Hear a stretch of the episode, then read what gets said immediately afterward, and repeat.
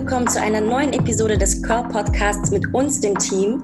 Mir, Nadesh, Nana, Jade und Beshiba. Heute wollen wir über das Thema Männlichkeit, Locks und Empathie sprechen. Und auch heute haben wir uns wieder einen Expertengast zum Talk eingeladen, der auch auf der CurlCon dabei war. Ich stelle ihn einfach gleich mal vor. Eugene Boateng ist ein deutsch-ghanaischer Schauspieler, Tänzer und Choreograf. Geboren 1985 in Düsseldorf, wächst er mit seinen Eltern und seinen sieben Geschwistern in der damals besetzten und multikulturellen Kiefernstraße auf. Mit 19 widmet sich Eugene vermehrt dem Hip-Hop-Tanz, spielt Theater und gewinnt seine ersten Dance-Battles. Bekannt wurde Eugene erstmals, als er 2006 die Show Viva Dance Star mit Detlef D. Soest gewinnt. Er etabliert sich daraufhin auch als Choreograf und arbeitet mit Künstlerinnen wie Cool Savage, La Fee oder Jan Delay zusammen. Währenddessen nimmt Eugene privat Schauspielunterricht und ergattert erste Rollen in Filmen wie Dirtest Dancing. Über die Jahre führt ihn seine Schauspielkarriere von Serien und Fernsehfilmen hin zu großen Kinoproduktionen. Sein Kinodebüt erfolgt 2015 im Film Becks letzter Sommer, wo er neben Christian Ulmen die Hauptrolle Charlie spielt. Für seine Darbietung in der Serie Die Protokollantin wird Eugene 2019 für den Deutschen Schauspielpreis in der Kategorie Starker Auftritt nominiert. In seinem aktuellsten Spielfilm Werkstatthelden mit Herz spielt Eugene den Rollstuhlfahrer und Fitnesscoach Moa. Heute gehört Eugene zu den Top 10 deutschen Schauspielerinnen und wir freuen uns mega, dass du heute bei unserer Podcast-Episode dabei bist. Also nochmal hier herzlich willkommen, Eugene Boateng.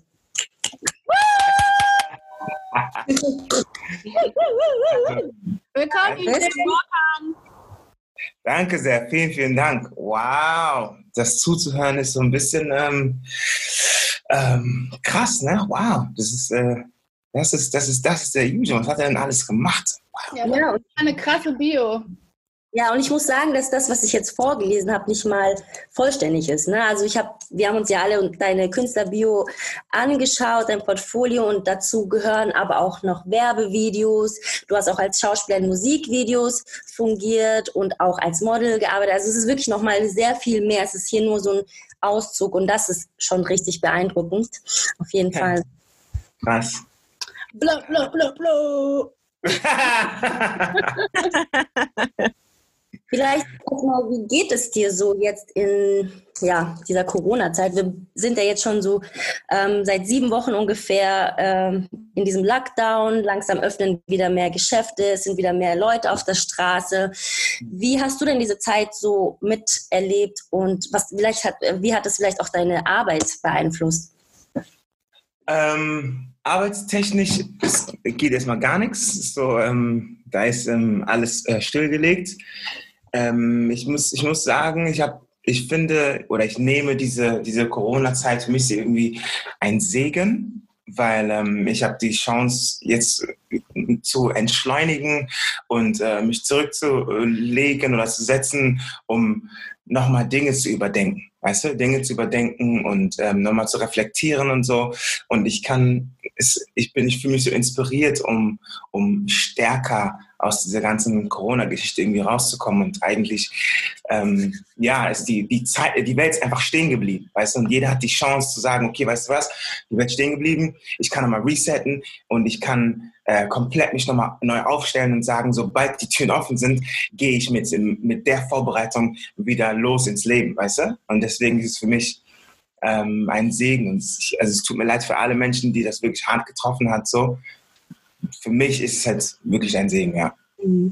Hast du denn irgendwie in Aussicht, ähm, wie es jetzt, also es wird ja wahrscheinlich nicht ein normales Normal geben, zu dem man zurückkehrt, selbst am Set irgendwie. Hast du da schon eine Idee oder hat man schon eine Idee, wie es aussehen sehen wird oder wie Schauspiel jetzt in Zukunft am Set aussieht? Das ist eine sehr gute Frage. Ich habe keine Ahnung.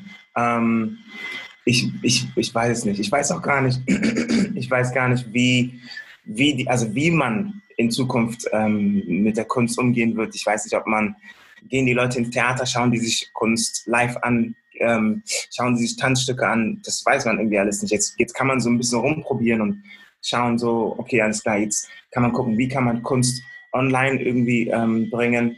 Und wenn dann die Türen offen sind, wozu sind die Menschen äh, bereit, weißt du? Worauf haben die Lust und was sind die ähm, bereit zu, in Anführungsstrichen, zu riskieren, um sich unterhalten zu lassen vielleicht oder um einen schönen Abend zu haben und, und, und. Und ja, da muss man sich, glaube ich, ein bisschen aufstellen und ein bisschen rumprobieren und dann, ähm, ja, den Menschen das geben, was, sie, was ihnen gut tut. Mhm. Ja, das ist bei uns auch so gerade so ein bisschen das Thema im Curl-Team natürlich. Ne? Curl ist eine physische Veranstaltung mit vielen Menschen und wir wollen Mhm. natürlich größer, also das Ziel war natürlich größer und größer zu werden und ähm, die Magie von der Curl ist ja auch so ein bisschen dieses, wo alle zusammenkommen. Apropos Curl, wie, wie fandest du die Curl eigentlich? Wie war das für dich?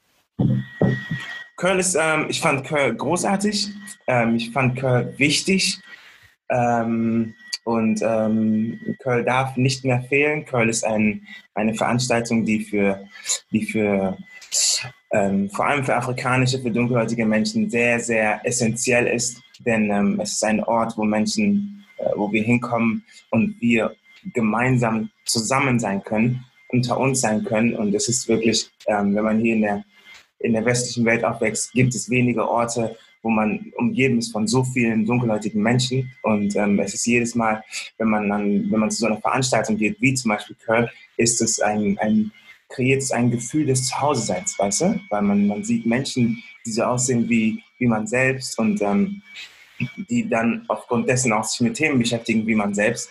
Deswegen kann man sich immer mehr, also umso mehr mit den ganzen Menschen und mit dem, was dort passiert, identifizieren. Und äh, somit ist es, ja, es ist äh, keine Frage. Das, ja.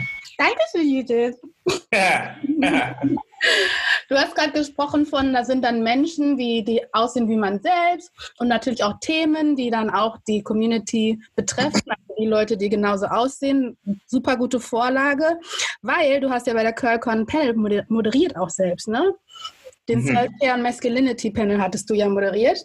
Und da mhm. ging es ja schon um Themen, um das Thema Männlichkeit, um das ja. Thema schwarzer Mann sein, ähm, mhm. um das Thema schwarzer Mann und die schwarze Frau. Also da waren ja ganz viele verschiedene ähm, Diskussionspunkte, die die Herren dann da diskutiert habt.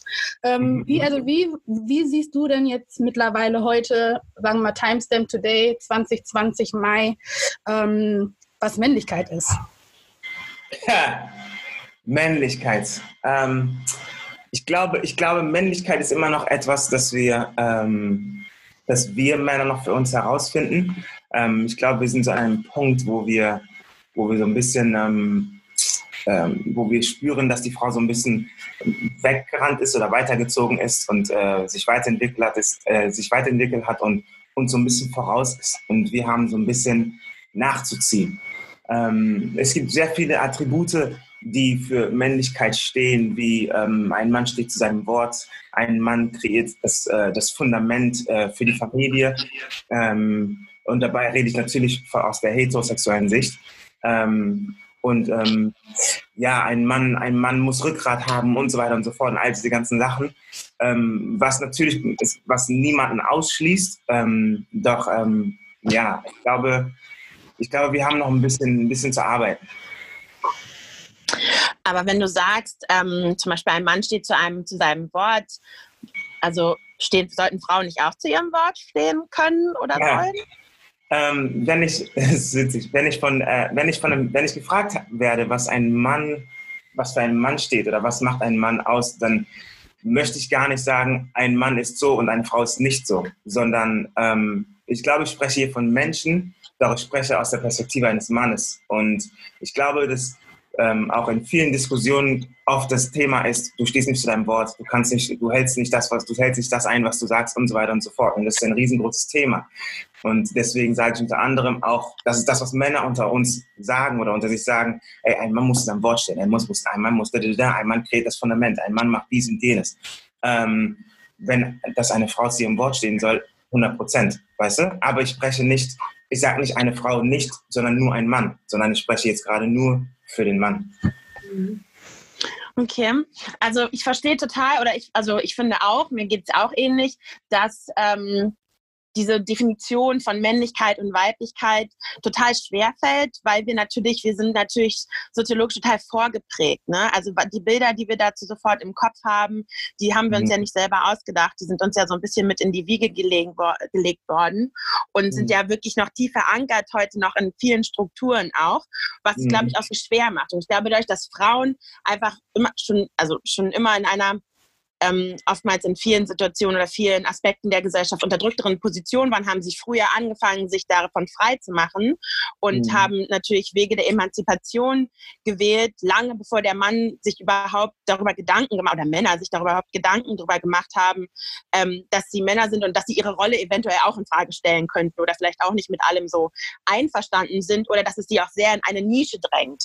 Also ne, wenn wir nur von Weiblichkeit oder nur von Männlichkeit sprechen, ähm, ist es doch sehr, ist das Bild eines Menschen ja doch sehr beschränkt und sehr klein. Also ich glaube, dieses Claimen von allem und was man, wie man einfach als Mensch sein möchte, ist dabei, glaube ich, wichtig. Und das ja, ich glaube ich glaub auf jeden Fall, der Mensch ist, steht in, ähm, in aller, an, an allererster Stelle, 100 Prozent. Ich glaube, das ist, also ich sage mal, dass ähm, eine Mann und, ein Mann und eine Frau sozusagen sowas wie die, das ist so die erste Firma, die man kennt, weißt du? So eine Familie. Und äh, die fängt halt mit Mann und Frau an. Und ich glaube halt so, das, es geht da ein bisschen so um, um Arbeitsteilung, was du halt in, in, in jeder Firma auch mitkriegst. Ne? Du übernimmst die Buchhaltung, du übernimmst ähm, jetzt Kundenakquise und so weiter und so fort. Und jetzt, wo wo man selber mitbekommt, ah, okay, die Frau hat sich jetzt so weit entwickelt, dass sie nicht nur den Part übernimmt, sondern auch den und den und den Part, ist jetzt für den Mann jetzt gerade die Frage, okay, alles klar, abgesehen von dem Part, den du übernommen hast, was kommt jetzt noch dazu? Weißt du? Also es, früher war das vielleicht so, dass der Mann das, das Geld nach Hause gebracht hat, dann hat jetzt die Frau halt dafür gesorgt, dass zu Hause gekocht wird und Punkt. Ähm, und jetzt geht es gerade dazu, okay, alles klar, jetzt braucht man, jetzt braucht Mann mehr Attribute. Okay, das heißt, Männer, lasst uns mal ganz kurz hinsetzen und über ein paar Dinge sprechen. Früher hieß es, okay, du musst diesen jenes tragen, aber jetzt geht es vielleicht darum, dass du ein paar Dinge noch mehr analysieren solltest oder vielleicht dich noch ein bisschen mehr öffnen solltest, weil es um mehr geht als einfach nur bauen. Weißt du, was ich meine? Und ähm, das ja. ist so das, wo ich sage, ich glaube, der Mann ähm, findet jetzt gerade noch so ein bisschen mehr, okay, das gehört dazu, das gehört dazu. Er findet so ein bisschen noch mehr seinen Platz in, äh, in, der, in dem Unternehmen. In der ja, Familie, meinst du? Ja, totally agreed. Ja, aber auch ja. das Unternehmen Gesellschaft. Also, ne, dass man nicht nur derjenige ist, der irgendwie schwere Dinge durch die Gegend schleppt, ähm, sondern vielleicht noch viel mehr kann, beziehungsweise genau. auf jeden Fall noch viel mehr kann, aber vielleicht auch das Schleppen gar nicht gut findet. Also vielleicht möchte man auch lieber derjenige sein, der kocht und dazu soll er ja auch das Recht haben, wenn es das ist, was ihm mehr Freude ähm, bringt. Aber das macht ihn ja nicht weniger zu einem Mann oder ist, ist, lässt ihn weniger ja männlich Frage, sein. Ja, das ist ja die Frage, die, die wir allen Männern bei der CurlCon auf dem Panel gestellt haben. So. Und da haben sich ja auch die Geister auf jeden Fall geschieden. Aber ja. ich denke, als, also aus. Was, was war genau die Frage? Ob der Mann kocht? Nee, nee, also was es, was es heißt, Mann zu sein. Du hast ja, du hast ja auf dem Panel sogar noch ganz oft nochmal so gebohrt, erinnere ich mich, und gesagt, what is the role of the man? Und dann hat ja. jeder irgendwie so gestottert und am Anfang. Und dann hast mhm. du wieder gesagt, what is the role of a man? Und dann haben sie gefragt, ja, was meinst du jetzt genau damit? Und hast du gesagt, ich meine das so, wie du das jetzt verstanden hast. Mhm. und jetzt gib meine Antwort. Gib meine Antwort. Ja, weil sie. Ja. ja.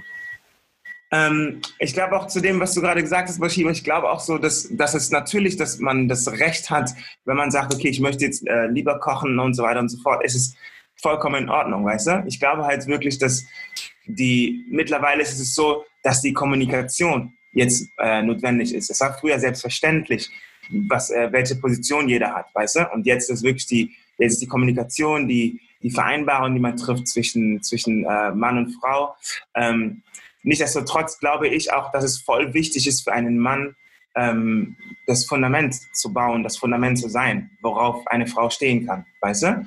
Und ähm, was nicht bedeutet, dass die Frau nicht unabhängig sein kann, sondern es bedeutet einfach nur, dass Mann Unterstützung braucht, Frau Unterstützung braucht und die Unterstützung von Mann ist oft der Start und das ist das Fundament, weißt du? Und das ist etwas, womit wir als Männer äh, uns krass schwer tun, weißt du? Und das ist eine lange Geschichte.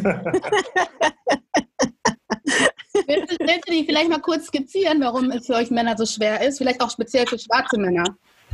Ähm, ja, wir haben, wir haben, ähm, wir haben halt viele, viele, viele Kämpfe zu kämpfen hier in der, in der Gesellschaft, in der wir leben. Und ich glaube, ich, ich sage halt immer, dass in meiner, in meiner Kindheit und in meiner Jugend ich sehr viel mitbekommen habe. Es hieß immer so, boah, ein Mann muss seinen, seinen Scheiß zusammenkriegen. Weißt du? Und ähm, ich glaube, wir haben einfach nie unseren Scheiß zusammenbekommen. Und ähm, das, das war auch so ein bisschen das Klischee und der Ruf von uns. Und es lief halt immer um so, oh, die ganzen dunkelhäutigen Männer haben den Scheiß nicht zusammen. Ne? So die ganzen Attribute und die ganzen Vorurteile, kommen immer zu spät, haben Schulden, ähm, haben Schwierigkeiten mit der Polizei, wollen immer cool machen, aber kriegen nichts auf die Reihe, gehen nicht zur Schule, haben Schule nicht abgeschlossen, äh, studieren nicht, haben keine Perspektive und, und, und, weißt du? Wobei ähm, wir gerade so voll damit beschäftigt waren, herauszufinden, wer wir sind und wo unser Platz ist in dieser Gesellschaft. Und ja, natürlich macht Schule keinen Spaß und äh, keiner hat halt die Vision gehabt, so, ey, ich möchte, ähm, was weiß ich, studieren und dahin gehen und dies und jenes werden, weil es auch zu der Zeit nicht cool war. Weißt du? So, und ähm, ich erinnere mich so, ich war halt, ich, ich mochte Schule ähm, und das war halt nicht cool, so unter meinen Jungs, weißt du? Aber ich mochte halt einfach Schule, weil ich ungern zu Hause war. So, und ähm, das ist dann, und dann kriegst du halt mit, so dass in deinem, in deinem Freundeskreis so die ganzen Jungs, ähm, dadurch, dass die Schule, dass Schule nicht cool ist, das heißt die schwänze Schule und ähm, dann wird der Abschluss natürlich immer schlechter und so weiter und so fort. Und für die ganzen anderen Jungs in der, in der, in der ähm, westlichen Gesellschaft, also die ganzen ähm, Hellhäutigen, die haben halt ein ganz anderes Zuhause. Das heißt, die gehen, ähm, die gehen zur Schule, die studieren, die machen ja Ausbildung und ähm, ähm, sind in Check, haben alles in Check. Und dann kommt halt eine Schwester so, weißt du, die sagt so, okay, wie sieht's aus? Was ist mit deinem Leben? Was hast du vorbereitet? Und du bist so, wie, was hast du vorbereitet? Was, wie, was, was meinst du jetzt? Lass mal, lass mal, lass mal sein, lass mal Spaß haben, lass mal, yeah, yeah. nein, nein, nein. Das ist kein, wir haben keine Zeit für Spaß, wir wollen, wir wollen was aufbauen. Und hier findet man, findet man, findet man sich selber dann in der Position, dass man nicht darauf vorbereitet war, jetzt das aufzubauen. Jetzt muss man zurückgehen, um etwas aufzubauen. Und währenddessen hat man gerade das Klischee bestätigt. Weißt du?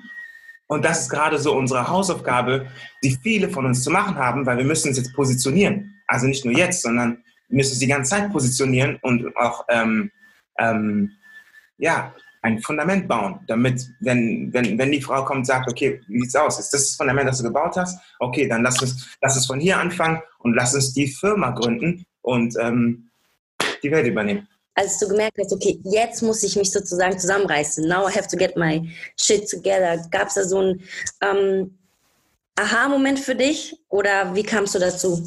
Ähm, es ist die Frau, die, ähm, die Erfahrung mit der Frau, wo man das selber erkennt, weißt du? Ich, ich persönlich kann sagen, ich komme ich komm aus einem Broke-Familienhaushalt und ähm, Broke sein war immer meine, ähm, war immer das, was ich kannte. Und broke sein wurde irgendwann zu meiner Comfortzone.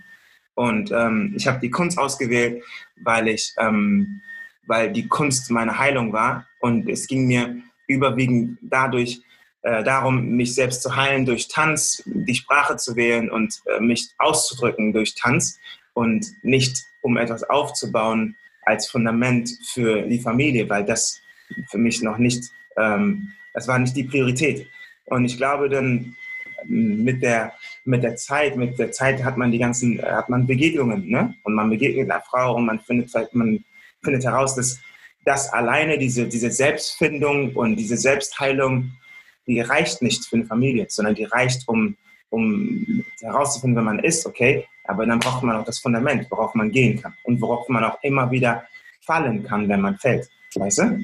Würdest du sagen, in deiner Reise ähm, hast du auch teilweise in deiner Selbstfindung Frauen, ähm, vielleicht nicht böse gemeint, aber Frauen auch irgendwie quasi verwendet als Hilfe zu deiner Selbstfindung und damit der Frau vielleicht geschadet und diesem Klischee dann quasi noch mehr Feuer gegeben?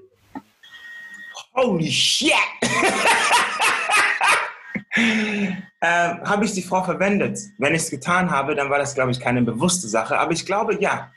Ich glaube, ja. Die, ich sag mal so, die Frau war schon eine Unterstützung für mich, um, ähm, um natürlich, um mich gut zu fühlen, natürlich, um jemanden bei mir zu haben, aber auch um noch mehr von, also noch mehr, um mich selbst zu erkennen, weißt du? Und ich kann mir durchaus vorstellen, dass ich diese Frau, dass ich diese ähm, dass ich die Frau geschadet habe oder nicht nur einer, sondern ein paar vielleicht geschadet habe, weil, ähm, weil ich dieses Klischee bestätigt habe, weil ich meinen Scheiß nicht in, in Check hatte und weil ich ähm, genau diese Attribute und diese Vorurteile, weil ich das alles mitgebracht habe. Ne? Es, ist, es ist natürlich cool, mit einem Künstler zusammen zu sein und es ist voll spannend und so weiter und so fort. Aber spätestens bist du irgendwann an einem Punkt kommen, wo es heißt, okay, jetzt brauchen wir das Fundament, womit wir jetzt, worauf wir jetzt bauen können, heißt es, ah, okay, krass. So, du bist halt auch einer von den Jungs, die es nicht rechtzeitig gecheckt haben. Ja, das ist halt, ich glaube, das ist so der Raum, den wir brauchen. Ich habe den Raum in der, den Raum in der Kirche. Ich kann äh, mit meinem Pastor darüber sprechen und er sagt halt so, ey, du bist ein Mann. So, du, das ist ähm, Playtime is over. Weißt du? Ähm, lass uns jetzt mal hinsetzen unter Männer und lass mal, lass mal dieses, die Idee des, des, des Bauen eines Fundaments in dein, in dein Gehirn pflanzen, damit ähm, das jetzt langsam Priorität wird. Weil wie willst du eine Familie ähm, führen? Wie willst du eine Familie haben? Wie willst du eine Familie ernähren? Und wie willst du eine Familie kreieren ohne Fundament? Let's go. Das ist die Kommunikation, die wir heutzutage als Männer, die wir brauchen, um vor allem als dunkelhäutige Männer, die wir brauchen, um unseren Scheiß in Check zu bekommen. Weißt du? Voll, super. Vielen Dank, dass du so transparent das geteilt hast. Weil ich glaube, für uns Frauen ist das Thema halt oft, dass wir mit, wie du so schön sagst, unfertigen Männern zu tun haben und dann quasi die noch aufbauen müssen, deren Therapeutin sein müssen, deren mhm. Soul Healer sein müssen, was auch immer. Egal wie sehr wir dann in der Community gepraised werden als äh, Queen Oshun und whatsoever, Healer of the Black Man. Im Endeffekt sind wir einfach müde. So, ne? Wir sind echt erschöpft nach, so nach solchen Beziehungen. Ähm, und es hat noch nicht mal viel damit zu tun, dass man dann den Mann deswegen verachtet, aber man ist halt einfach erschöpft und dann ab irgendeinem Punkt, da gibt es ja auch immer so voll viele Instagram-Memes, äh, ist dann halt einfach nur noch die Frage, wenn man auf dich zukommt, so, hey, ich habe dich gesehen, ich finde dich interessant, ist die erste Frage, okay, irgendwie äh, hast du schon deine, hast du dich schon mit dir selbst beschäftigt, kennst du deine Trauma, gehst du zur Therapie und wie viel davon wirst du auf mich projizieren, so, ha, wie weit bist du, Bro? Ja, yeah, yeah. Das, das, Krasse, das Krasse ist, dass ähm, dass wir einander brauchen. Das ist das Heftigste. Wir brauchen einander ähm, und wir haben, ähm, wir brauchen aber, also ich meine Mann und Frau, ne? wir brauchen uns. Zur selben Zeit brauchen wir aber auch, ähm, oder nicht zur selben Zeit, sondern vorher braucht Mann Mann, ne? um, um diese, diesen Heilungsprozess ähm, zu vollziehen, um dann Frau begegnen zu können. Weißt du? Weil ich glaube, so, das ist meine Meinung. Ich glaube, Frau braucht auch Mann, um zu heilen. Doch Frau braucht Mann auf einem gewissen Level und nicht auf dem Kindeslevel. Weißt du?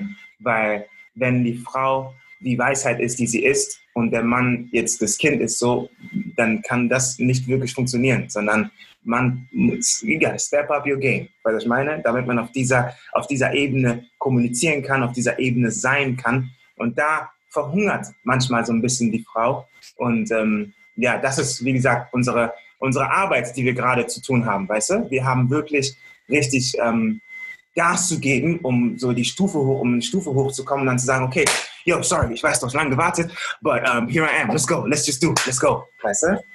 Also ich habe für mich jetzt ganz gut den Weg gefunden, diese ja, gängigen oder gesellschaftlichen Rollen, Klischees, Rollenverteilungen von Männern und Frauen abzulegen und einfach damit gut leben kann, wenn ich sage, ich habe sowohl einen männlichen Teil in mir drin, als auch ganz viele weibliche Anteile. Und ich denke, ja, ähm, ich habe mal in einem Interview mit dir gelesen, dass du über deinen Tanzstil mal gesagt hast, dass du eine sehr, sehr mh, mm, weiche Seite hast, aber auch eine ganz ja. harte. Sind das Momente, in denen du deine weibliche Seite auslebst?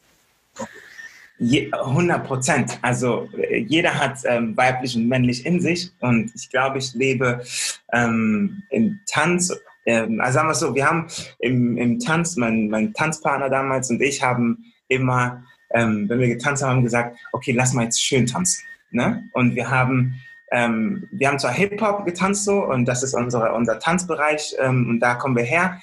Äh, dennoch haben wir beim Training haben wir nur R&B und Soul, Soul Music gehört. So, ne? Es war wirklich nur so Slow Jams und so weiter. Und ähm, du hast du hast dadurch irgendwie so eine ja, durch diese Musik hast du diese emotionale weiche Seite, die wir als weibliche Seite ähm, bezeichnen und haben dann ähm, dieses Schöntanzen äh, benutzt, um äh, sauber zu tanzen, Zeit zu nehmen, um ähm, die ähm, um bestimmte Bilder zu zeichnen, um bestimmte Emotionen wirklich mit Ruhe, aber Ruhe bedeutet nicht nur langsam, langsam, sondern mit Ruhe Zeit nehmen, Spannung und äh, mit einer Art Eleganz das Ganze tanzen. Und äh, es hat uns geholfen in, so, in unserem Hip-Hop-Tanz, trotz dessen, dass es Freestyle war, ähm, wenn dann du dann irgendwann die Hip-Hop-Musik anmachst und das ist hart und wir sind alle Gangster und wir drehen alle durch und und und, hast du trotzdem das Weiche drin gehabt und das hat unseren Tanzstil sehr ähm, elegant gemacht und ähm, natürlich auch, äh, es, es, es, es, sticht es, sticht, äh, es immer raus aus den ganzen anderen Hip-Hop-Tänzern, weißt du? Und ähm, ja, also es, um, um, die Frage zu beantworten, ich lebe meine weibliche Seite im Tanz brutal aus. Ich würde voll gern ähm, das nochmal aufgreifen, auch im Bezug auf Schauspiel, weil du hattest ja das Narrativ äh, von schwarzen Männern äh, in unserer Gesellschaft irgendwie angesprochen und wir haben ja auch ähm, aufgrund der Geschichte ganz oft dieses Narrativ bekommen, dass der stereotypische schwarze Mann super hart ist, wenig emotional, keine Schwäche zeigt. Und das sieht man auch ganz oft in den äh, Rollen, die schwarze Menschen besetzen in Deutschland. Du hast halt entweder den krassen Drogendealer, den Schläger, den äh, der irgendwie Raubüberfälle macht, den Türsteher, mhm. den Rapper, halt immer irgendwie was sehr Hartes und so ein bisschen diese ähm, Narrative von äh, toxischer Männlichkeit. Mhm. Ähm, und du belegst aber ganz viele schöne Rollen, die super vielseitig sind und die auch Raum für mhm. sehr viel Weichheit und Menschlichkeit lassen. Ist dir das, also ich finde das super schön mhm. zu sehen und ähm, wie ist das für dich, wenn du auch Rollen hast? Du hast ja eine, also Rollen bekommst, du hast ja einen gewissen Einfluss auf, wie du die Rolle ausspielst und so.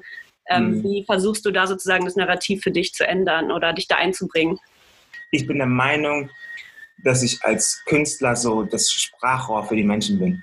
Und wenn ich, wenn ich eine Rolle aussuche, dann möchte ich, dass die Rolle meistens meine Leute inspiriert, meine Leute positiv darstellt, meine Leute sich gut fühlen lässt. Ich möchte, dass meine Leute in, äh, sich einen Film angucken, ob im Fernsehen, Netflix, Kino, was auch immer, und äh, sich gesehen, gehört und gestärkt fühlen.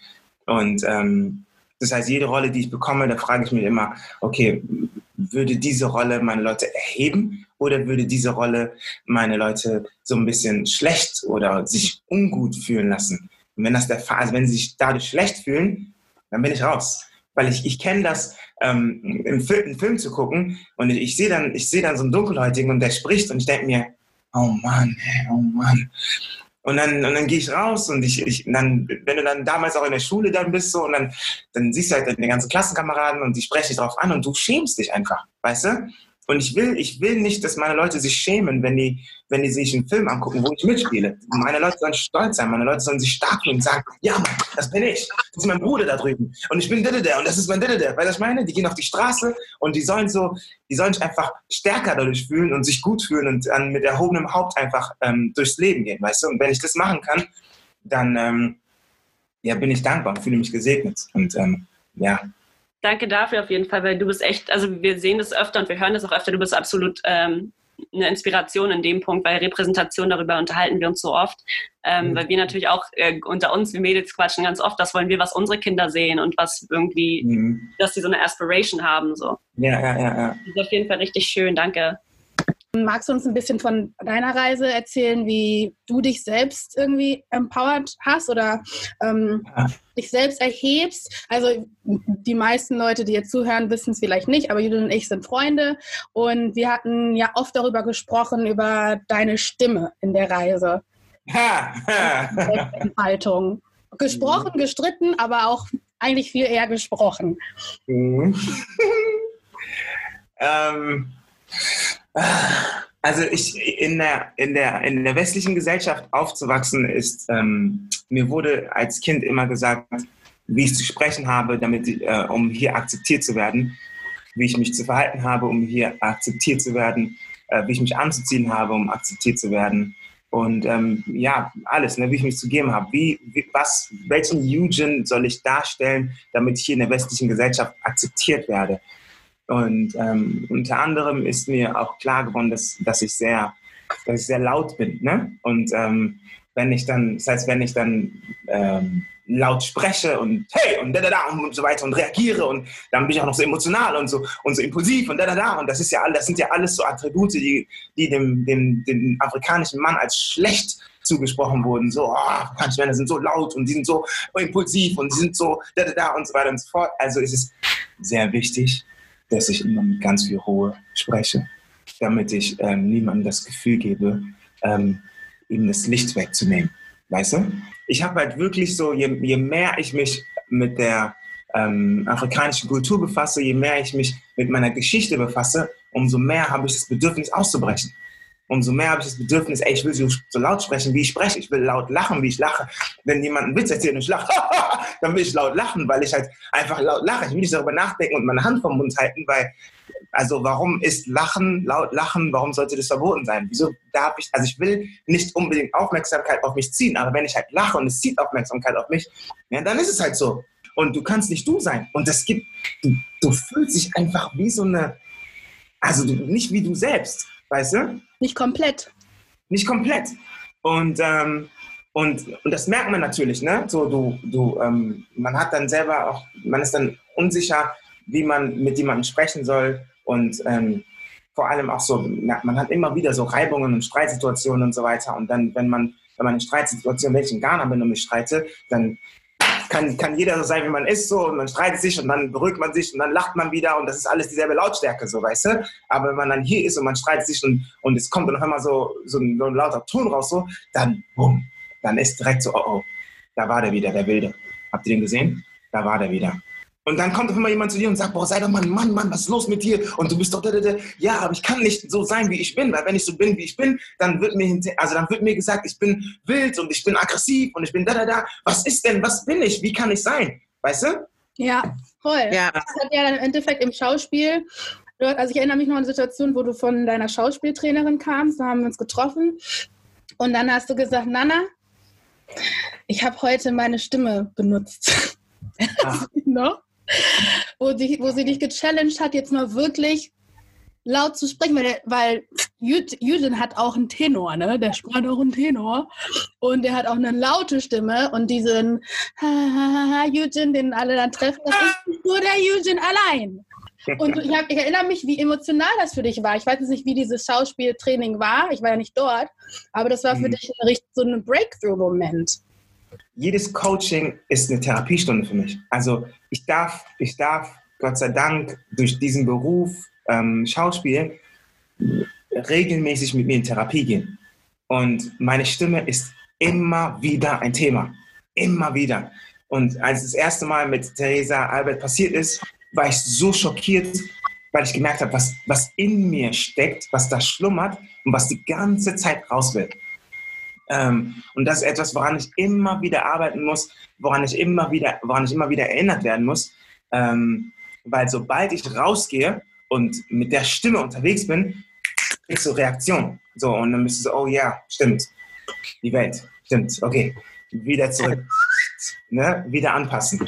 Und dann, ähm, und dann komme ich auch jetzt auch ähm, vor, vor ein paar Wochen war das wieder, ne, vor ein paar Monaten war das, auch mit meinem jetzigen Coach, äh, Prot, Prodomostation, ja, das war das genau dasselbe, ähm, wo auch wieder in einer, in einer, in einer Impro-Szene, es heißt so, okay, alles klar, Eugen Ton, Ton. Und ähm, er ärgert mich immer und sagt so, ah, du bist so deutsch. Ich so, wieso? Ja, ja, du musst mal ein bisschen aufmachen, weil du bist so deutsch. Ich so, äh, was hast du gerade gesagt? Der ist Grieche, ne? Und dann sagt er, ja, du musst, du musst, du musst wieder mehr afrikanisch werden, weil du bist doch, das heißt, was du sagst. Mama Ton hier, Mama Ton. Und dann, und dann kommt so ein Ton von mir raus. Und, ne, Mama, mehr Ton, mehr Ton. Und, ähm, und dann haut er mich raus. Und dann haben wir so eine, in so, Impro-Szene, in, in, so einer Impro-Szene hat er dann eine, eine, Schauspielerin und mich genommen und wir standen halt voneinander und dann sagt er halt so, Jute, Ton, Ton. Und dann hat er mich dann irgendwann so gebrochen, dass ich dann so, und ich schrei so laut so. Und die Schauspielerin steht halt vor mir und zieht es einfach rein, wie ich halt schreie. Und die guckt mich einfach an. Und der, und der so, na also, das steckt also in dir. Lass es raus. Lass es raus. Und du bist einfach in dem Augenblick, du bist den Tränen nah. Oh, Real Talk, die Tränen laufen schon. Du bist denen nicht nah, sie laufen schon. Weißt du, weil du, weil du komplett aufmachst. Du machst dich so, du bist, du bist, du wirst so verletzbar, du bist so offen. Ne? Und ähm, ja, über die Zeit lernst du ja so, also du schützt dich ja ein bisschen, weil du die ganze Zeit diesen Kampf mit Stimme und doch keine Stimme und und und. Und dann machst du mal so auf und bist dann so, ist es okay, dass ich jetzt gerade ich bin? Ist es okay, dass ich meine Größe jetzt ähm, auch lebe? Ist es in Ordnung? Das ist so krass. Also wirklich vielen, vielen, vielen Dank. Das ist super interessant und es sind voll die Insights. Und ich glaube, dass, ähm, also ich weiß, dass ich für meinen Teil auf jeden Fall relaten kann, ähm, aber aus, aus der Community auch. Du hast ja kurz so die Zeiten in deiner Kindheit angerissen und ich habe mich halt gefragt, hast du das schon als Kind ganz bewusst auf dein, ähm, auf dein, auf dein Schwarzsein oder auf dein, ähm, auf deine Herkunft pinnen können. Also dass es ganz klar damit verbunden war, dass du zu einer Minority hier in Deutschland gehörst. Ja, ja, 100 Prozent. Also ich, ich, hab, ähm, ich, hab, ich hatte den Luxus, dass ich in Düsseldorf in einer ghanaischen Community äh, groß geworden bin. Und ich habe ich war umgeben von, von Ghanaren. Ich ich habe nur dunkelhäutige Menschen gesehen und wir waren immer wieder auf irgendwelchen ghanaischen Partys und Onkels und Tanten und auf der Straße waren die ganzen Ghanaren unterwegs. Wir waren echt, ich habe so ähm, spät habe ich ähm, Deutsche kennengelernt, weißt du? Ähm, und das war halt bei uns, war es halt so, wie es war. Und ich habe halt gemerkt, dass wenn ich bei anderen Familien war, dass es dann ein bisschen anders ähm, ähm, so zuging so. Und, das, und ähm, ich habe gemerkt, dass mir wurde halt immer zu Hause dann halt gesagt, so wie du hier bist, kannst du draußen nicht sein, weil die, weil die da draußen dich so nicht akzeptieren können. Und das heißt, ich habe gemerkt, ah, okay, ich gehöre zu, einer, zu einem Kreis oder zu Leuten, die ähm, so, wie sie sind, nur zu Hause sein können und draußen nicht mehr. Weißt du? Und ja. Ja, 100 Prozent hatte das mit, mit, meinem, mit, meiner, äh, mit meiner Hautfarbe zu tun, mit meiner Herkunft zu tun, weil wir, sobald wir unsere Sprache gesprochen haben, was anders. Sobald wir unsere Witze erzählt haben, was anders. Sobald wir ähm, über, über äh, Dinge erzählt haben, die wir zu Hause erlebt haben, was anders. Und wenn wir dann in der Schule waren oder mit den ganzen hellhäutigen Menschen hier in Deutschland waren, war das dann, ähm, waren, waren wenig, ähm, ähm, wie soll ich sagen, hatten wir nicht so viel gemeinsam, sondern es war von, für, von mir aus war es wichtig, mich anzupassen. Weißt du? Mhm. Ja, verstehe ich. Darf ich da noch auf zwei Sachen, die mir gerade aufgefallen sind, ähm, nochmal eingehen oder da würde ich gerne nochmal nachfragen?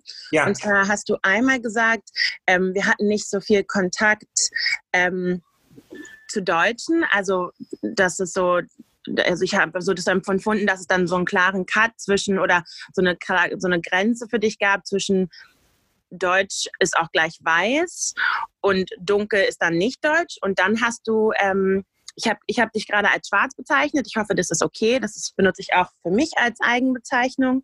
Mhm. Ähm, aber du benutzt ganz oft das Wort dunkelhäutig und hellhäutig.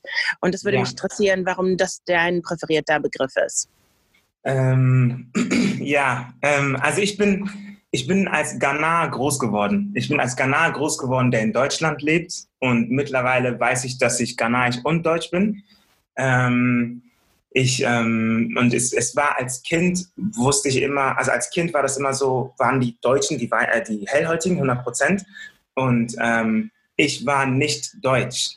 Ähm, und ich habe mich nie mit dem Deutschsein ähm, identifizieren können. Ähm, ich glaube, das, es hat viel damit zu tun, dass es in Deutschland grundsätzlich immer ein Problem gab, ähm, äh, ein stolzer Deutscher zu sein, in Anführungsstrichen weil ähm, die Deutschen hatten ja bis 2006 ein, bis 2006 ein riesen äh, Identitätsproblem und seit seit der WM 2006 ähm, zeigen die Deutschen gerne ihre, ihre Flagge und sagen Schland und so weiter und so fort. Und ab da ging ja dann dieses deutsche Bewusstsein los. Und ab da, glaube ich, fing auch bei mir an so, ah, okay, ich bin auch deutsch. Weißt du? Ähm, es, war, es war zum Beispiel auch ein, ein, ein Riesenthema, wenn ich äh, mit dem Tanzen, wenn ich dann international getanzt habe, also mit meinem Tanzpartner waren wir auf Battles, zum Beispiel in Paris, und wir haben einfach Deutschland repräsentiert. Yo, this is Eugene and Driss from Germany. Ich so, oh, oh, krass, stimmt bin ja deutsch. weißt du? das ist ja, ich bin nicht nur der, der Afrikaner, der Ghana, sondern ich bin ja auch deutsch. Krass, okay, wow. Und so hat man dann halt, sobald man Deutschland verlassen hat, war man, ja, ich weiß, du bist Ghana, aber wo, wer, woher bist du? Ja, aus Deutschland. Ah, du bist Deutscher. Ja, ja, ich bin, ja, ich bin, ich bin Deutscher. Ja, stimmt, stimmt. Weißt du, es waren halt immer wieder diese, diese Situationen. Und ähm, über, ich glaube, über die Zeit war das dann okay. Ich bin, ich bin beides. Über die Zeit konnte ich das dann mit mir vereinbaren. Aber in allererster Linie war mir seit, seit Kindheit immer bewusst, ich bin, ich bin Ghana, weißt du? Ja, verstehe ich total. Zweiter Punkt ist, hellhäutig, dunkel, dunkelhäutig habe ich jetzt so vor kurzem angefangen zu benutzen, weil mir das Thema schwarz-weiß so ein bisschen ein Problem geworden ist. Was nicht bedeutet, yo Leute, sie sollen niemals schwarz sagen, niemals weiß sagen, das ist voll rassistisch, das will ich nicht sagen, sondern ich sage halt, es ist voll, ähm, ähm, also sind so politische Bezeichnungen für mich ähm, und die halt sehr in Anführungsstrichen negativ behaftet sind, weißt du? alles, was schwarz ist, ist ähm, schlecht in unserer Gesellschaft oder in der westlichen Gesellschaft. Ähm, und ähm, ob es der schwarze Peter ist, ob es ähm, der schwarze Kater ist, ob es ähm, schwarz wie die Nacht ist, ob es das schwarze Gefährliche ist, ob es ähm, der schwarze Oktober ist, ob das das schwarze Schaf ist und so weiter und so fort. Das ist alles negativ. Selbst das, selbst das Wort negativ ist schwarz und negativ und neger, es ist halt schwarz, weißt du? Genau, ich ähm, versuche auch ehrlich gesagt das Wort negativ nicht zu benutzen, weil ich, ähm, weil in dem Wort negativ einfach Neger steckt. Und ähm, Neger ist halt auch der Schwarze und das ist halt auch wieder schlecht. Ähm, und ähm, ich weiß halt für mich so, was halt Sprache ähm, mit mir gemacht hat. So. Ich weiß halt, wie man ich, ich habe halt immer gemerkt in der Schule, wenn die gesagt haben, ja, das ist, das ist positiv und das ist negativ, dann war das oh, immer wieder so, oh, ne? Ja, und, und das schwarze Schaf der Familie, oh, ja, ähm, sollen wir, sollen wir, okay, Freunde, in der Grundschule haben wir gespielt, wer hat Angst vor dem schwarzen Mann? Oh, ähm, Eugene, willst du heute mal den schwarzen Mann spielen? Äh, ja, okay, dann war ich halt der schwarze Mann und habe halt geschrien, wer hat Angst vor dem schwarzen Mann? Niemand. Und wenn er kommt, dann laufen wir. Und dann laufe ich los, wow, also bin ich der Schwarze, der Bösewicht, so, weißt du? Ähm, der Mann, vor, je, vor dem jeder Angst hat, ist der schwarze Mann. Das ist alles, was schwarz ist, ist schlecht. Und deswegen will ich das, will ich das von mir, also ich fange bei mir an, von mir will ich es weglegen. Ich, ne, ich schiebe das zur Seite und sage, dass ich das, ähm, das, ähm, das Schwarze sozusagen, ich bin nicht schwarz, weil ich bin nicht schlecht. Und parallel dazu sind, bin ich groß geworden mit alles, was weiß ist, ist gut. Es ist pur. Es ist der Himmel, die Engel, es ist ähm, die Reinheit und, und, und. Das bedeutet, ich bin immer das Gegenteil von dem, was gut ist. Weißt du? Und das will ich nicht mehr sein. Und wenn man mich beschreibt, sind meine Haare vielleicht schwarz, weißt du? Aber ich selber bin ja braun. Ich bin, ich habe eine dunkle Hautfarbe, ja. Aber ich bin, ich bin nicht der Schwarze. Und das ist eine Bezeichnung, die nur aus der westlichen Welt kommt, weil wir Dunkelhäutigen unter uns würden uns eher genauer beschreiben, er ist heller als diese Person oder dunkler als diese Person oder er hat so ein rötlicheres Braun oder was weiß ich, weißt du? Aber ähm, in Ghana beschreibt man niemanden als schwarz, so, weil, weil unsere Hautfarbe dort die Norm ist, weißt du? Und ich will jetzt aus der Perspektive sprechen, dass meine Hautfarbe die Norm ist. Und wenn meine Hautfarbe die Norm ist, dann bezeichne ich mich nicht als schwarz, als das, was schlecht ist, sondern als, naja, wenn ich sage, dass du anders aussiehst als ich, dann bist du hellhäutig und ich bin dun dunkelhäutig. Okay. Und that's it. Ja, das kann ich. Also ich, ich, ich, springe mal hier rein, aber ich bin mir sicher, die Mädels haben auch, auch ähm, Input dazu. Aber ja, diese, diese Challenge oder diesen Konflikt, den habe ich nämlich auch so ein bisschen, weil ich verstehe Schwarz als Bezeichnung, als politische Bezeichnung so. Ne? Also Schwarz sind alle marginalisiert, also diese marginalisierte Gruppe, die äh, politisch ähm, verfolgt wurde, ermordet wurde und systematisch auch unterdrückt wird auf vielen verschiedenen Ebenen und, ähm, und auch geandert, geothert wird, also als das mhm, andere, genau. als das Gegenstück ja. äh, bezeichnet und auch behandelt wird. Weil wenn man ja sagt, zum Beispiel, wenn wir jetzt nur wir, nur wir fünf jetzt hier sagen, okay, du siehst anders aus als ich und sie sieht anders aus als ich, sehen wir alle einfach nur anders aus voneinander. Aber mit dem Begriff schwarz ist es so, alle auf einmal sind anders als die Norm. Und, genau. und es gibt irgendwie so eine Norm. Und mhm. ähm, da, den also in dem Kontext verstehe ich das und da kann ich mich auch irgendwie, wie sagt man das, ähm, solidarisieren, wenn es um einen politischen Zweck geht. So, wenn wir jetzt sagen, Unterschriften sammeln oder irgendwie in der Politik wollen wir was bewegen für diese Gruppe, die, als, die wir jetzt als schwarz nennen, weil das historisch mhm. immer so gewesen ist. Aber dann im Kontext von Selbstbezeichnung, wie ich andere Leute bezeichne, merke ich mehr und mehr, dass das mir auch nicht gefällt. So, ich mag, ich mag selber auch nicht, mich in diesen in diesen Titel Schwarz einzutragen, weil ich ganz oft mit, der, mit den Beschreibungen oder den Narrativen nicht so viel anfangen kann, weil mhm. viel davon halt aus der schwarzen amerikanischen Geschichte kommt und nicht mhm. aus meiner ghanaischen Narrative oder von wem auch immer. Ähm, und ich merke, umso älter ich werde, umso mehr fällt es mir schwer, neben dem Verständnis und der Empathie, die ich für die African American Journey habe und auch mich teilweise darin sehe oder verstehe, wiederfinde, weil Rassismus und Diskriminierung hat viele Gesichter, aber ich kann das in Amerika gut nachvollziehen, gut mitfühlen. Ich aber dann auch weiß, so okay, aber das ist nicht die einzige Story. So meine Story ist, meine Eltern haben beide separate Flüge genommen aus Ghana nach Deutschland und haben sich hier getroffen, haben geheiratet und dann ging die Story los. Und mhm. ähm, das hatte nichts mit einem Boot und das und das und das zu tun und ähm, mit einer Plantage und diese ganzen Sachen, womit ich nicht mhm. mich besser stellen will oder sonst was, aber es ist halt auch eine eine in Anführungszeichen schwarze Geschichte, die mhm. ganz anders ist als die ähm, Transatlantic Slave Trade Geschichte und die Nachfahren davon und der mhm. Schmerz davon. So. Der Kolonialschmerz auch in Ghana ist etwas, womit ich mich mehr beschäftige oder mich mehr identifizieren kann als der postkoloniale Schmerz jetzt in den, in, in den Amerikas. Und ja. wie sieht das dann aus in Europa? Weil die Diaspora in Europa ist ja zum größten Teil nicht die, ähm, die Nachfahren vom transatlantisch, transatlantischen Slave Trade, sondern mhm. die Nachfahren von Arbeiterimmigranten ganz oft mhm. oder meistens. Und mhm. die Geschichten wurden halt ganz viel nicht erzählt. Ich freue mich, dass sie jetzt viel mehr erzählt werden durch Netflix und schwa äh, europäische, schwarze, dunkelhäutige Schauspieler wie du, Eugene, und viele andere auch. Ähm, dass ich mich jetzt mehr wiederfinden kann. Geschichten wie Top Boy zum Beispiel, so, da kann ich mich viel mehr wiederfinden. Ja, yeah, Oder anderen Shows, so, Chewing Gum oder was weiß ich. So, ähm, aber das aber ja, um das irgendwie zu coinen, ich hab, bin auch noch so ein bisschen auf so einer Findungsreise mit dem Wort schwarz und wie ich jetzt dazu stehe. Wie ist es bei ja. euch, Ladies? Ich äh, finde die Konversation gerade extrem interessant, weil ähm, ich da ja auch voll den langen Struggle mit hatte oder grundsätzlich irgendwie ähm, immer das Gefühl habe, ich müsste mich da auch immer noch erklären. Ich bin ja super weiß aufgewachsen in Deutschland und habe irgendwie gar nicht gecheckt, was an mir anders ist als an anderen, außer dass ich meine Vorbilder äh, halt ganz anders aussahen und ich deswegen halt irgendwie in der Grundschule in der fünften Klasse voll die Baggy Pants anhatte, mit ähm, wo man so die Boy Boxer Shorts gesehen hat, weil Lia halt so rumgelaufen ist oder ähm, und hier war ich immer so voll die komische, die sich so voll komisch angezogen hat und ich bin halt sehr amerikanisch aufgewachsen.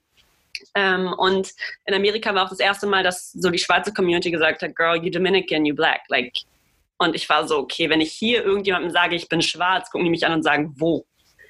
Also äh, deswegen, ich würde auch, ich finde auch das voll schwierig. Ich wird ganz oft gefragt, ob ich jetzt mich als schwarze Frau identifizieren würde. Nein, ich würde sagen, ich bin Teil der schwarzen Community und habe halt für mich dieses Mixed und Woman of Color gefunden, wo wir auf der Girlcon auch ein Panel hatten und dann voll viele Light Skin Mixed Girls so meinten, ich, würd, ich bin doch keine Frau von Farbe und ich war so, boah.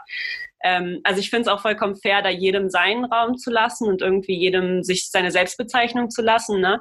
Mhm. Ähm, aber ich finde es halt super ähm, interessant, weil, wie du auch sagst, in Deutschland ist das halt anders. In Deutschland gibt es auch ganz oft oder gab es die längste Zeit auch für ähm, Kinder, die mixed sind, keine Nische, weil du bist nicht weiß, aber du bist auch nicht schwarz, so zumindest nicht in den Augen der meisten weißen Deutschen, äh, die mhm. hier leben.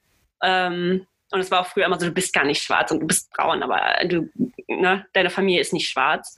Mhm.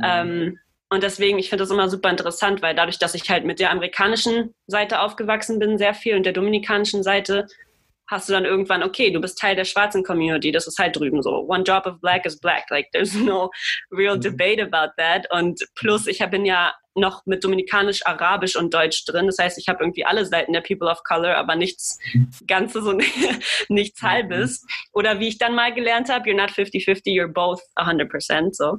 Ja, ähm, Genau, also da gibt es echt viel Raum. Aber ich finde es super, super interessant, äh, einfach zu hören, wie alle das halt anders aufnehmen. Mhm. Ja, also bei ja. mir, ich gehe mit allen in gewisser Hinsicht mit. Also ich gehe mit Eugene mit, dass ich zum Beispiel auch mit dem Begriff Schwarz sehr negative Assoziationen habe seit meiner Kindheit, äh, weil ich habe eben eine dark-skinned Mom, eine ganz dunkelhäutige Mom, die äh, natürlich habe ich im Kontext von, von ihrer Lebensrealität oft Rassismus erlebt.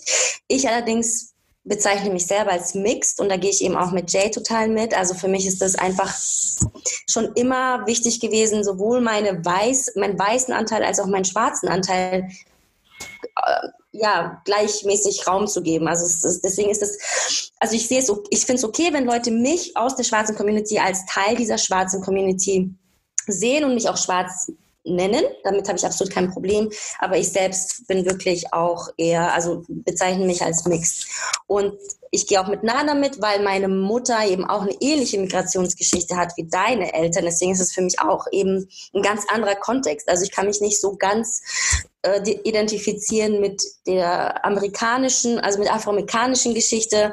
Ähm, und habe halt eben meine deutsche Narrative. Deswegen, genau, das ist äh, für mich auch sehr ähnlich wie bei dir. Nach. Ja. Hm. Ich kann auf jeden Fall die Narrativen ähm, nachvollziehen und ich glaube gerade dieses Gespräch von fünf Leuten, die jetzt erstmal von außen für die es okay wäre, sich von außen erstmal zu der Black Community irgendwie dazuzählen zu lassen oder der schwarzen Community in Deutschland. Und trotzdem sind das fünf so unterschiedliche Geschichten einfach mhm. und so unterschiedliche Backgrounds und dann wieder so, ähm, ja, muss das Ganze halt irgendwie halt, ähm, am, am, Individuum gesehen werden. Ähm, mhm für mich ist es halt total so, ich kann, ich, also ich identifiziere mich total mit der Afro-American ähm, ähm, Community und bin da also zum ganz großen Teil ja auch sozialisiert worden drin. Und dann gibt es natürlich der Teil, der hier halt ähm, Deutsch, also in Deutschland Deutsch sozialisiert wurde. Aber für mich gab es ganz, also ich habe zum Beispiel ganz wenig Connect zu dem weißen Teil in mir. So, ich, das hat mhm. bestimmt zum großen Teil auch damit zu tun, dass der mir viel abgesprochen wurde in meinem Leben. Mhm. Ähm, auf der anderen Seite aber und oder ich dann auch so wenig selber Connect irgendwie dazu gefunden habe. Ich habe eine ganz starke Connection und ein ganz starkes Bewusstsein darüber, dass ich Deutsch bin und das will ich mir halt auch nicht nehmen lassen. Ähm, mhm. aber in der Selbst ähm, ja, Selbstbezeichnung ist es für mich dann wirklich black oder schwarz auf jeden Fall. Ich ähm, würde gerne noch eine Sache dazu sagen. Ja. Ähm, ich glaube, dass es sehr ähm, wichtig ist für den vor allem für den dunkelhäutigen Mann ähm, seine Identität zu ergreifen und ähm, dazu zu stehen für das, was er ist, weil er dadurch die Türen öffnet für sehr viele afrikanische Menschen, sehr viele dunkelhäutige Menschen, auch Mixed Menschen, die ähm, dann auch dann ähm, den Weg nach Hause finden. Weil ich glaube, dass ähm, ich sehr oft mitbekomme, dass der afrikanische Mann fehlt. Und es ist wichtig, vor allem für meine Generation ähm, am Start zu sein, damit man ein neues Bild von, ähm, von dem afrikanischen Mann kreiert, was dann dafür sorgt, dass die Nachfahren von denen auch ein ähm, besseres Selbstwertgefühl haben. Ja, da bin ich total bei dir. Aber ich glaube, das Gleiche gilt halt, also genauso auch für die schwarze Frau. Und deswegen ist, glaube ich, die ganze Arbeit, die wir in und für die Community leisten, einfach so, so wichtig. Ähm, ich glaube, die afrikanische Frau ist schon da. Der Mann muss nur nachziehen. Das ist das, worum es Also ich, ich sage gar nicht, dass die Frau das nicht machen braucht oder machen muss, sondern sie ist schon, sie ist ready. Sie wartet gerade auf den Mann. Der Mann ist gerade so ein bisschen hinter, am hinterherhinken und der muss gerade richtig Gas geben, um nachzuziehen und dann zu sagen, yo, ähm, sorry, dass du lange gewartet hast, aber hier bin ich. Und das ist ganz, ganz wichtig, weil die ähm, afrikanischen Männer ein bisschen geschlafen haben. Und so, und ich zähle mich dazu auf jeden Fall, weißt du? Na, ich meinte das gar nicht so mehr. Ich, ich meinte das nicht so sehr bezogen auf die Beziehung zwischen dann ähm, ähm, ähm, schwarzer Frau und schwarzem Mann, sondern so wir als gesamte Community, also wir auch als Frauen müssen noch viel, viel, viel, viel mehr für Repräsentation sorgen und viel, viel mehr noch unsere Arbeit zurück in die Community geben, um halt gute Bilder zu kreieren für die Kinder, die danach dann kommen. Mhm. Und deshalb habe ich nämlich noch eine Frage. Also wenn wir über Community sprechen, und darüber haben wir ja schon vorhin auch ganz viel gesprochen, ähm, mhm. Wissen wir natürlich von deinem neuen Film, dass du ähm, noch an einer ganz an oder in deinem neuen Film noch einer ganz anderen Community teilnehmen durftest. Mhm. Und zwar ähm, hast du einen Menschen gespielt, der im Rollstuhl ähm, sitzt. Das heißt, mhm. wir sprechen jetzt über eine Community ähm, oder die Community von Menschen mit Behinderung. Magst mhm. du, da würde ich gerne jetzt einsteigen, wenn du Lust hast. Natürlich. Werkstatt Helden mit Herz, der ist ähm, ja im deutschen Fernsehen ausgestrahlt worden und du spielst da den Rollstuhlfahrer und Fitnesscoach Moa, der einer Gruppe von etwas älteren Männern ähm, durch Fitnesscoaching ja. dazu verhilft, einen Marathon zu gewinnen. Also mhm. finde ich einmal eine sehr, sehr spannende Rolle und auch ein sehr, ne, eine sehr spannende ähm, Geschichte. Äh, vielleicht kannst du kurz ähm, darauf eingehen, bevor du eben Bashibas an, äh, Frage beantwortest. Was hat dich denn daran gereizt, diese Rolle anzunehmen? Ähm, es, es, ist eine, es ist eine Geschichte, eine Heldenreise. Ne? Es sind äh, Menschen, die aus dem Nichts etwas schaffen sollen. Und ähm, das ist Inspiration und ähm, das ist auch so der, ähm, das ist Hip-Hop, ne? aus dem Nichts etwas zu machen. Und das ist das, was mich, was mich so sehr inspiriert hat und motiviert hat und äh, auch äh, gefangen hat, um die Rolle zu spielen, weil meine Rolle der, der, der, der Motor ist, um aus dem Nichts etwas zu schaffen, weißt du? Und ähm, ich, ich, ich war und bin der Meinung, dass es äh, inspiriert, wenn jemand wie ich so jemanden spielt, der Menschen dazu bringt, aus dem Nichts und vor allem so wirklich, ähm, also in Anführungsstrichen so Underdogs oder Loser dazu zu bringen, Helden zu werden, Gewinner zu werden. Und äh, ja, es ist eine Geschichte mit, mit wirklich sehr, sehr viel Herz. Und ich, ich bin halt immer, ich, ich sage halt immer von Herz zu Herz, weißt du? Und ich möchte, ich möchte aus dem Herzen die Herzen der Menschen erreichen. Und ich glaube, dass die, diese Geschichte die Menschen, also die Herzen der Menschen erreichen kann. Und da bin ich nur, nur froh, dankbar, ähm, dabei zu sein.